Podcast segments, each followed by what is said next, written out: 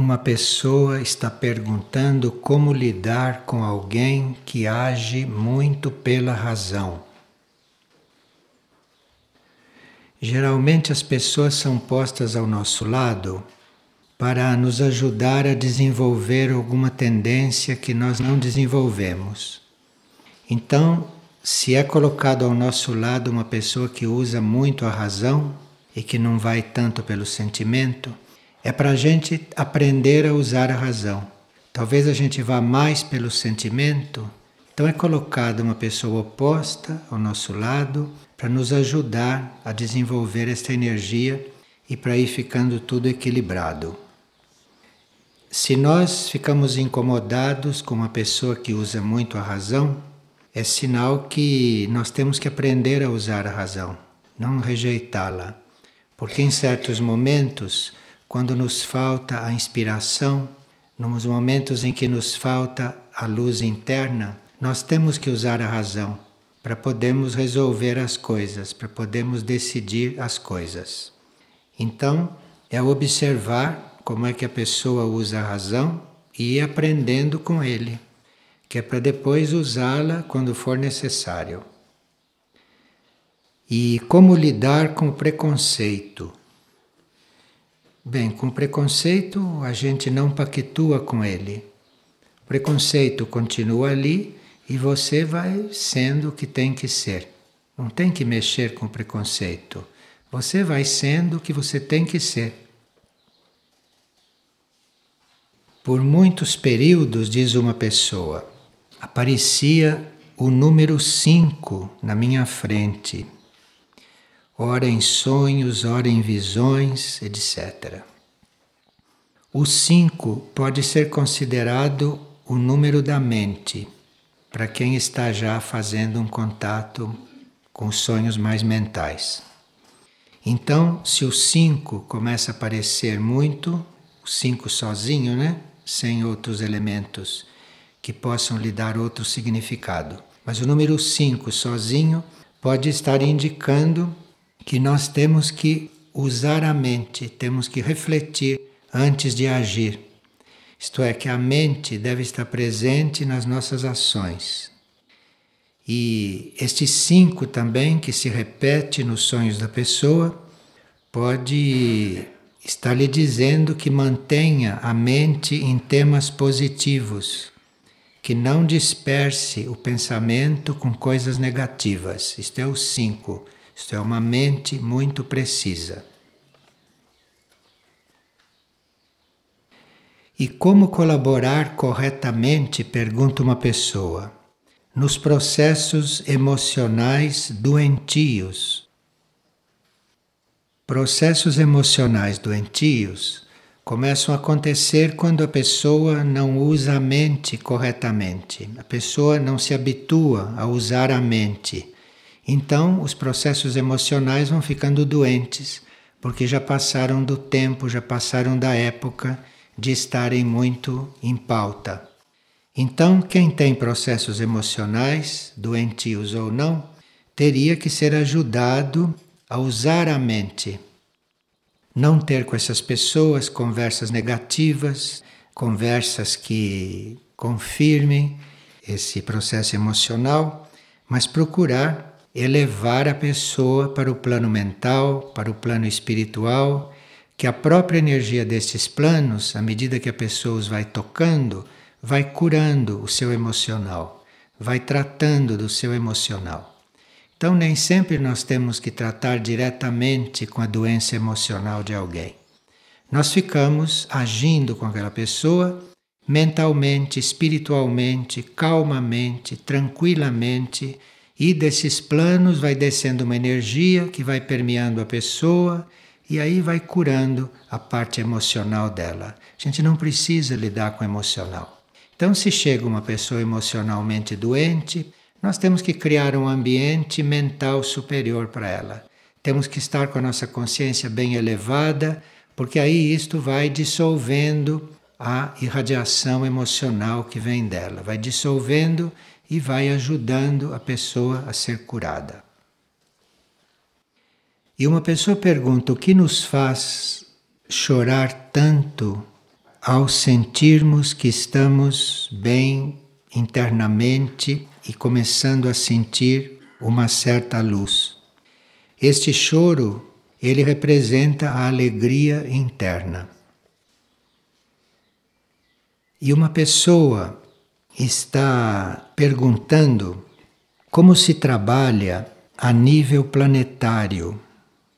Se nós temos que visualizar a Terra envolta em fogo violeta, ou a Terra incluída dentro de uma pirâmide de luz, ou simplesmente invocar a graça cósmica e nos oferecermos como canal.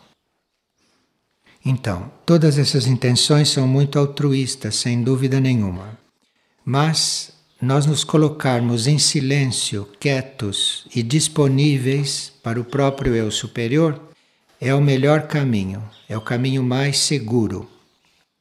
E se nós estivermos em silêncio e disponíveis e não estarmos esperando resultados desta atitude, assim as energias do ser vão permeando os corpos e, conforme for o nosso estado, esta energia vai agir de uma forma ou de outra sobre a aura do planeta. Mas nós não podemos estar determinando como vamos ajudar o planeta, porque não sabemos se a nossa energia é boa para isto ou é boa para outra coisa.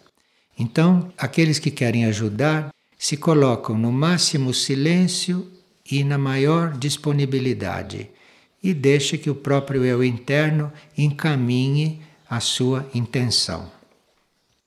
E quando se está nesta atitude, quando se está nesses momentos de entrega e de tranquilidade e de oferta, vocês vão notar que não vem vontade de fazer mais nada e que os momentos vão passando que vocês vão se mantendo naquele estado, aparentemente sem acontecer nada.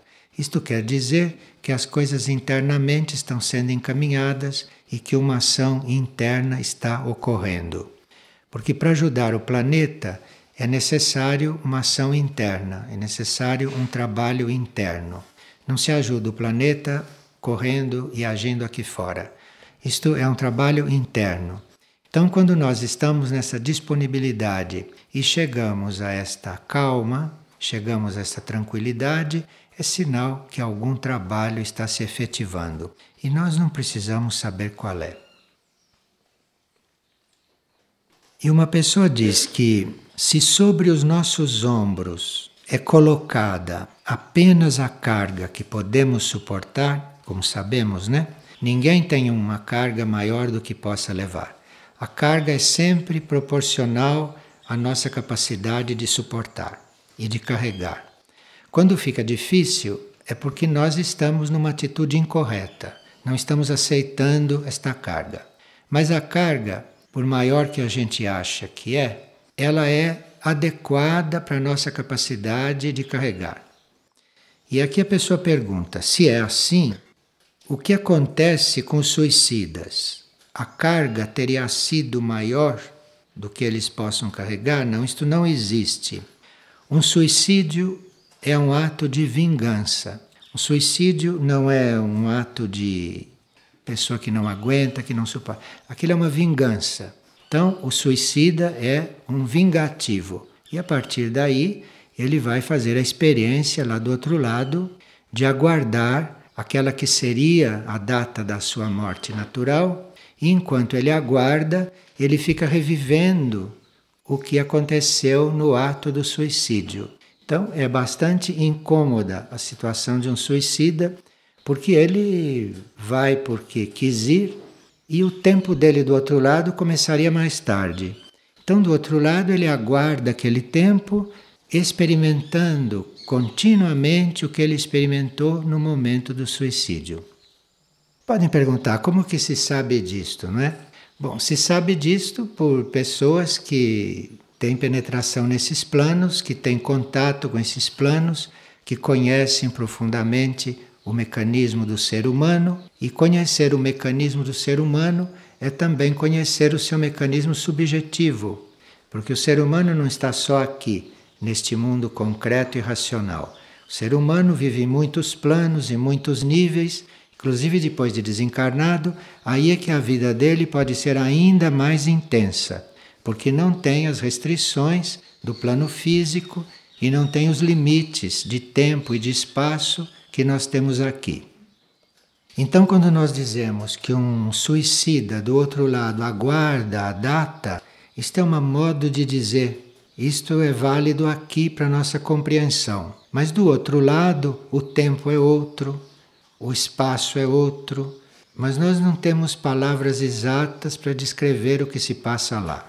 Então, isto é uma forma de nós nos aproximarmos do assunto, compreendermos o assunto e não termos pressa de desencarnar.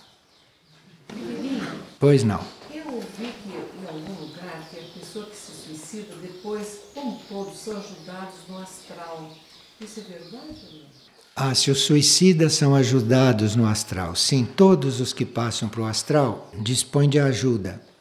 E existe sim no plano astral, nos seus diferentes níveis, as diferentes equipes, os diferentes grupos, seres que recebem cada tipo de novo habitante. Quando se passa para o astral, há dois tipos de encontro e de atendimento. Um é esse atendimento que se recebe das consciências que estão ali para nos receber, para nos acolher, para nos tratar, os grupos de cura principalmente. Então, isso é um tipo de acolhimento. Outro tipo de encontro que se dá lá são com os nossos próprios pontos internos. Então, nós podemos passar para o plano astral e estarmos convivendo lá com uma série de figuras que são as nossas projeções, como nos sonhos. Então há dois tipos de encontro ali. Você pode chegar e se encontrar com quem realmente está te recebendo. Ou você pode chegar e começar a viver ali coisas que são prolongamento do que você vivia aqui. E aí essas coisas vão se equilibrando, vão se ajustando até que o indivíduo, a uma certa altura, reconhece que não está mais encarnado. Porque nem todos reconhecem isso logo. Alguns levam muito tempo para perceber que desencarnaram. E para eles continuam vivendo aqui. E as coisas acontecem mais ou menos como aqui, e eles, a uma certa altura, descobrem que desencarnaram. Aí muda um pouco a vida deles lá. E aí que eles precisam de ajuda. Precisam de ajuda para serem conduzidos, para serem curados, para serem atendidos, para se adaptarem a certas situações no plano astral. Aqueles que já estão funcionando como mente ou como alma, quando desencarnam, passam muito rapidamente pelo plano astral. Não demoram ali, não. Passam muito rapidamente e logo começam a chegar nos planos superiores.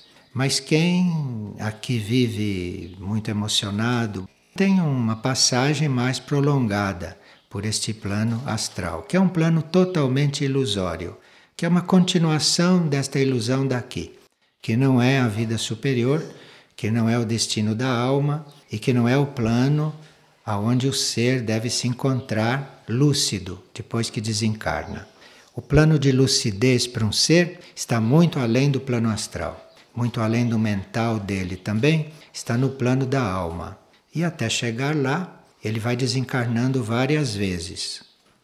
Vocês sabem que há místicos que falam até de segunda morte, de terceira morte. A primeira morte é esse desencarne do corpo físico, mas depois nós temos que desencarnar do corpo astral.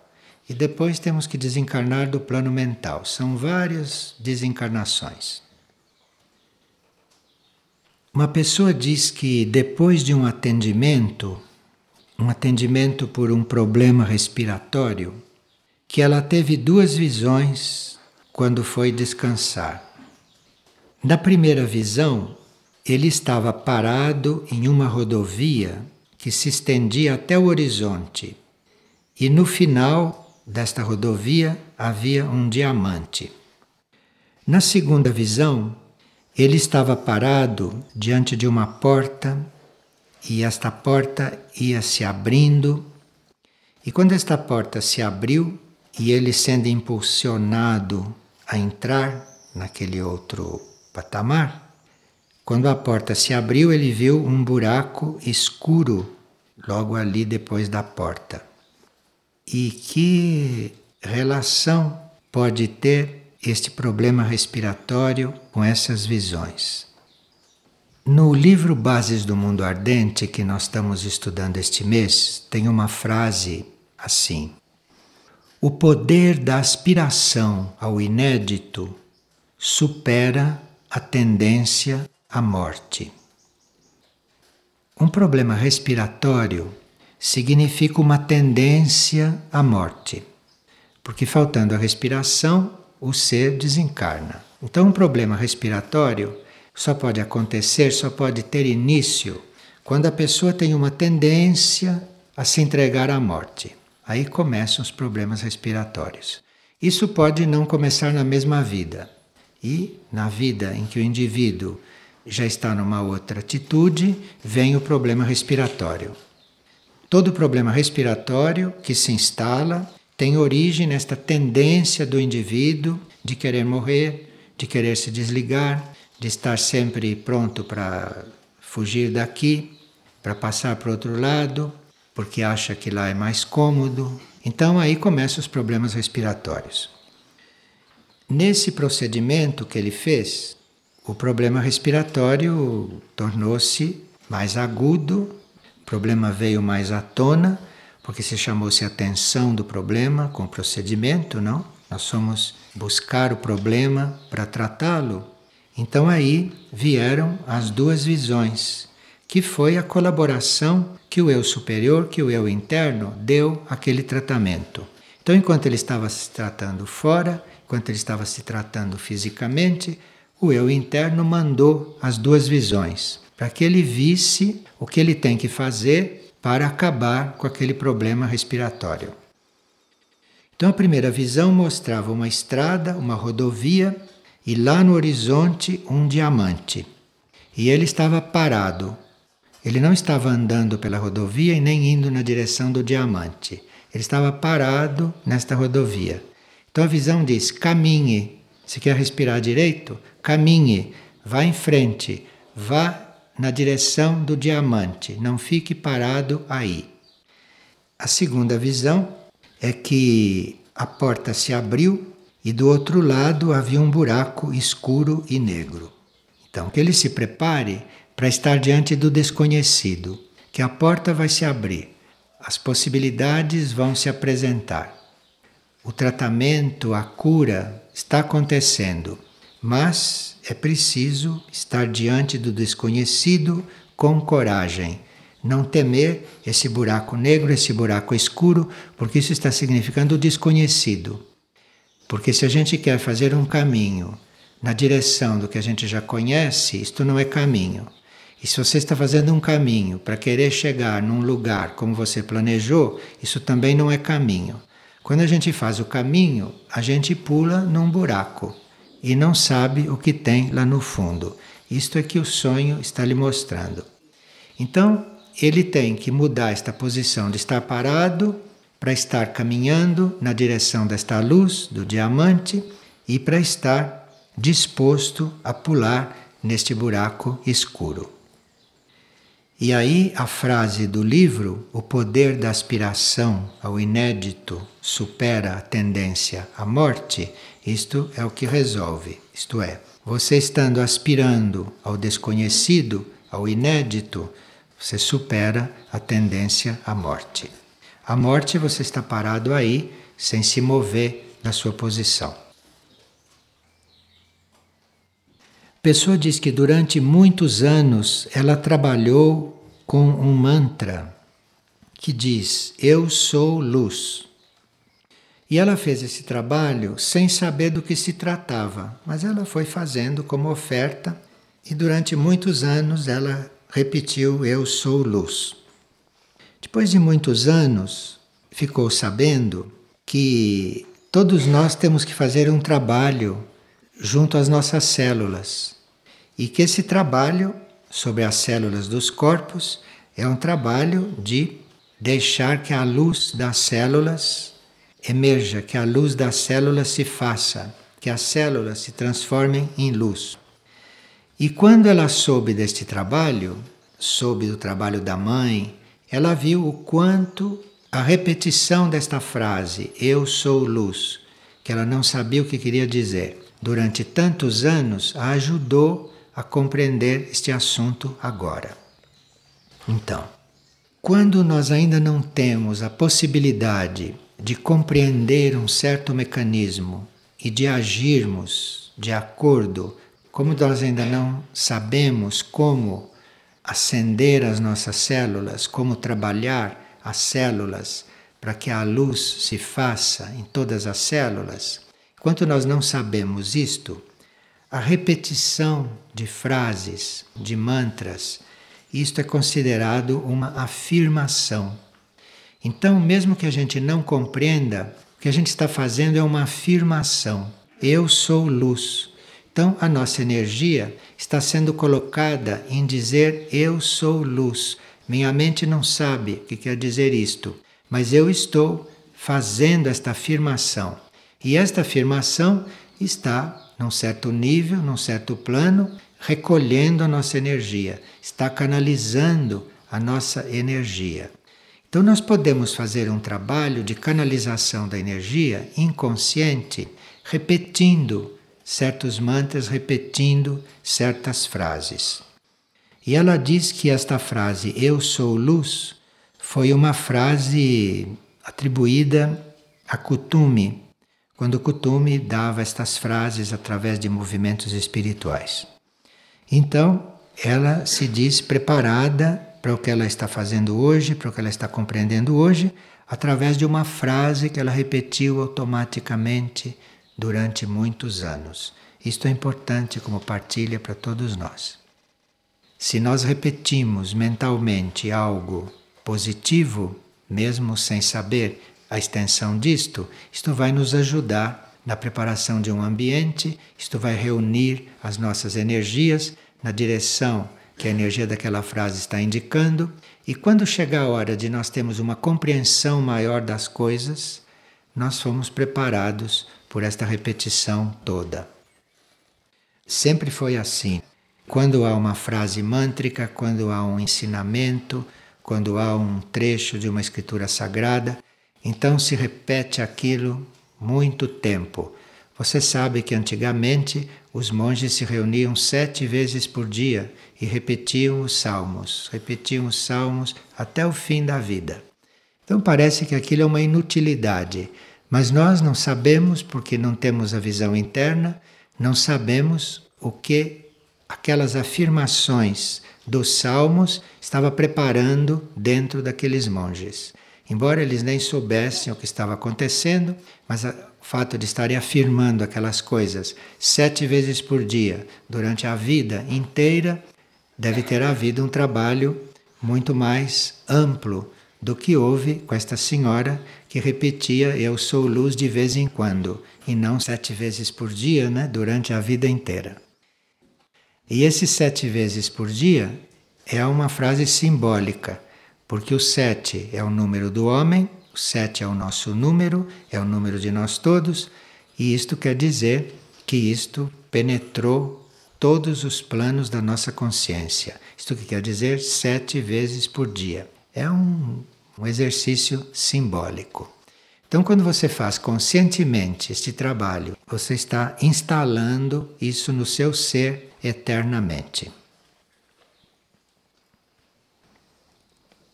Uma pessoa está perguntando se, embora a nossa data de desencarnar seja predestinada, se pode haver uma mudança nesta data.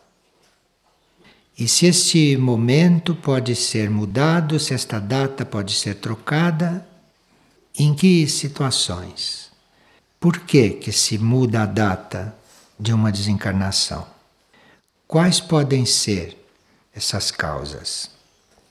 Então, se um indivíduo toma um rumo evolutivo bem decidido, se ele a uma certa altura da vida dele decide assumir a evolução dele bem seriamente, e se ele tem a intenção e a possibilidade de fazer mudanças muito grandes na sua vida a partir desta decisão, se ele for capaz de mudar realmente de vida, isto é um motivo para a data da desencarnação ser prorrogada. Porque a nossa data é uma data que marca o final da nossa capacidade de evoluir aqui nestes planos. Nós temos uma certa capacidade de evoluir até um certo ponto da nossa vida. Dali para diante ficaríamos cristalizados. Então a data da desencarnação, em princípio, é esta. Você leva a encarnação até o ponto em que você pode evoluir. No momento em que começará a cristalização por fatos dos corpos ou fatos kármicos, fatos de uma vida misteriosa nossa que nós não conhecemos. Então ali é o momento de desencarnar, porque senão você ficaria vivendo à toa, sem razão. Porque você tem razão para viver enquanto evolui. Se você chega a um ponto para de evoluir, é melhor desencarnar e preparar outra encarnação para continuar e para prosseguir. Então, se nós chegamos naquele ponto, mas estamos decididos a continuar e temos condições de mudar de vida, esta data é prorrogada. E outro motivo para a nossa data ser prorrogada é que nós podemos, a uma certa altura, assumir alguma tarefa do plano evolutivo. Então, nós podemos assumir alguma tarefa que é do plano evolutivo Pode não haver no momento disponível um substituto para nós naquela tarefa, então isto é razão para a vida ser prorrogada. Mas isto já é um, um outro nível, já é uma outra etapa. A primeira, aquela em que a vida é prorrogada, porque nós estamos dispostos a mudar de vida, isto pode acontecer com quase todas as pessoas, com aqueles que aspiram ao caminho espiritual, etc. Agora, este outro isto já é para seres que já estão como discípulos do plano evolutivo, seres que já assumiram o trabalho do discipulado. Quem assume este trabalho tem uma tarefa. E para não interromper esta tarefa, por não haver quem seja colocado naquele lugar, naquele momento, então a vida do indivíduo pode ser prolongada. Mas esta pessoa está muito interessada neste tema, ela colocou aqui vários outros aspectos, e a gente sugere que ela ouça aquela fita optar por viver, porque ali tem um caso de vida que foi prolongada.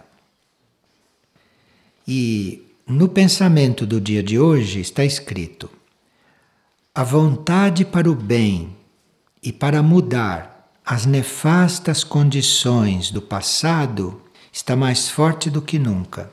Isto é, nunca houve uma época na qual as nossas condições passadas têm oportunidade de mudar. Nunca houve uma época como esta. Isto quem disse foi Alice Bailey, que foi uma destas cuja data foi prolongada. Ela era para ter desencarnado muito antes de 1949, mas esperou-se que ela terminasse trabalho com o último livro do tibetano, terminou o último livro e em seguida desencarnou. Morreu depois porque os livros não estavam terminados. E uma pessoa leu no livro Bases do Mundo Ardente que o fluxo da vida é nutrido pela paz. E que se os homens desconhecem a paz, eles têm que lutar pela vida. E a pessoa está pedindo que a gente fale sobre isto. Então, o fluxo da vida é nutrido pela paz. Mas desconhecendo a paz, os homens têm mesmo que lutar pela vida. Quer dizer que a luta pela vida está diretamente ligada à falta de paz. Então, tem pessoas que dizem que elas não têm paz porque elas precisam lutar pela vida. Elas têm que lutar pela vida porque elas não têm paz, é o contrário. É exatamente o contrário. E essa paz não é nada que se consiga aqui fora. Nós procuramos buscar a paz, procuramos fazer paz com tratados, com boas maneiras, mas isso nada disso traz paz, isso tudo é uma mentira e as coisas são como são. A paz não é um estado que você fique criando aqui fora, e nem que você faça por decreto, e nem fazendo reuniões com as pessoas para elas viverem em paz. A paz não é um estado humano. O ser humano não tem paz, naturalmente. Ele não é um ser pacífico. Por motivos que não vêm ao caso, porque já vimos que os raios estão limpando todo o nosso passado. Então, esta paz da qual o livro fala é um estado supra-humano, é um estado de um outro plano de consciência. Esta paz não é um estado destes planos, é um estado de um plano mais elevado e que deve se refletir sobre a humanidade. E esta paz, que é um estado superior de consciência, se ela se reflete sobre a humanidade, a humanidade teria uma das suas tarefas de irradiar esta paz aqui na Terra, de transmitir esta paz que ela recebeu do alto para esta Terra. Então, se nós quisermos assumir esta tarefa de sermos portadores de paz, porque esta é uma das nossas tarefas, não? Então, se nós quisermos assumir esta tarefa, nós teríamos que viver muito polarizados no nosso interno, no nosso ser interior, porque é no nosso interno que nós vamos encontrar os planos, os níveis que correspondem a esses níveis de paz. Então você não constrói a paz com ninguém, em lugar nenhum, com a sua vontade de fazer a paz, porque você vai encontrar a guerra do outro. Então aqui não é lugar de paz. A paz está num outro nível. Você precisa entrar no profundo do seu ser até você chegar neste nível e lá você então encontra a paz. E aí você vai se tornando um canal desta paz. Esta paz vai sendo irradiada. E isto pode realmente permear o mundo concreto. A paz não é daqui, mas a paz pode se instalar aqui.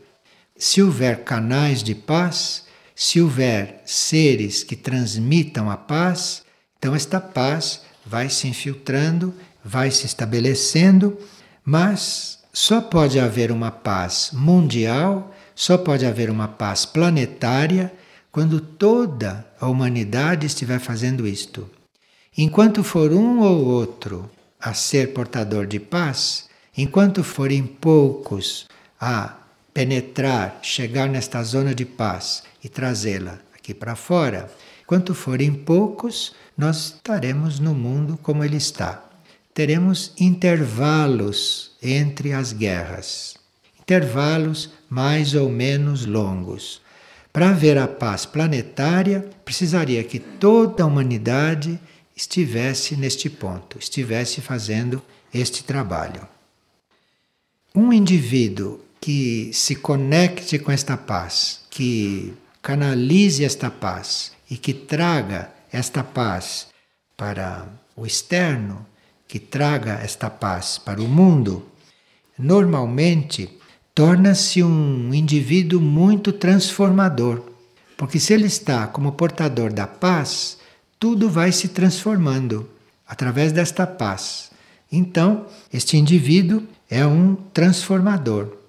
E esta paz, quando começa a ser irradiada, esta paz, quando começa a se instalar, pode não repercutir muito dentro dos outros seres que estão em guerra. Mas se esta paz começa a ser irradiada e começa a penetrar, começa a impulsionar, ela começa a estimular as consciências a se elevarem. Então é com a paz que isto acontece. Não é com a guerra, guerra de religião e discussões e outras. É com a paz que isto acontece. Então aí essas consciências vão se elevando, isto vai se erguendo, é através da paz, que é irradiada por um ou por outro. Quando um ser está conectado com esses níveis de paz, no rosto dele se vê. Então, há seres que conhecem profundamente psicologia, olham no rosto de uma pessoa e já sabem tudo, porque está tudo escrito ali, está tudo impresso ali no rosto. Não precisa o indivíduo falar nem contar nada, está tudo escrito ali no rosto dele. Quando nós estamos contatando esses níveis, o nosso rosto fica iluminado de paz. É como se o nosso rosto, como se a nossa face, tivesse finalmente encontrado o seu trabalho de irradiar a paz. Então é inesquecível, é inconfundível o rosto da pessoa que tem paz. Se vê pela face que ela está em paz, porque a nossa face demonstra o nosso estado. E a demonstração que o nosso rosto faz do nosso encontro com a paz é uma das coisas mais belas que o ser humano pode realmente manifestar. Então, mesmo em nome da beleza, aqueles que buscam a beleza, que respeitam a beleza e que ficam procurando beleza nos quadros, no, nas músicas, procurem a beleza assim, procurem ficar belos. Agora, ficar belos é permitir que o próprio rosto, que o próprio corpo, que o próprio físico irradie esta paz. E este corpo, este físico, principalmente este rosto, os olhos, eles se encontram no seu estado mais sublime quando o indivíduo começa a encontrar esta paz. Quando chega a hora deste rosto, deste ser externo, começar a irradiar esta paz. Isto é a maior realização que o ser externo pode ter.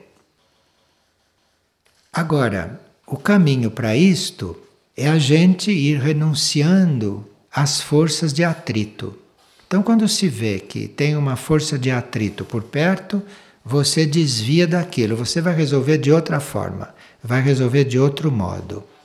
Claro que muitas vezes você tem que entrar numa guerra destas, mas sempre que for possível você renunciar ao uso do atrito, quando for possível, é bom renunciar.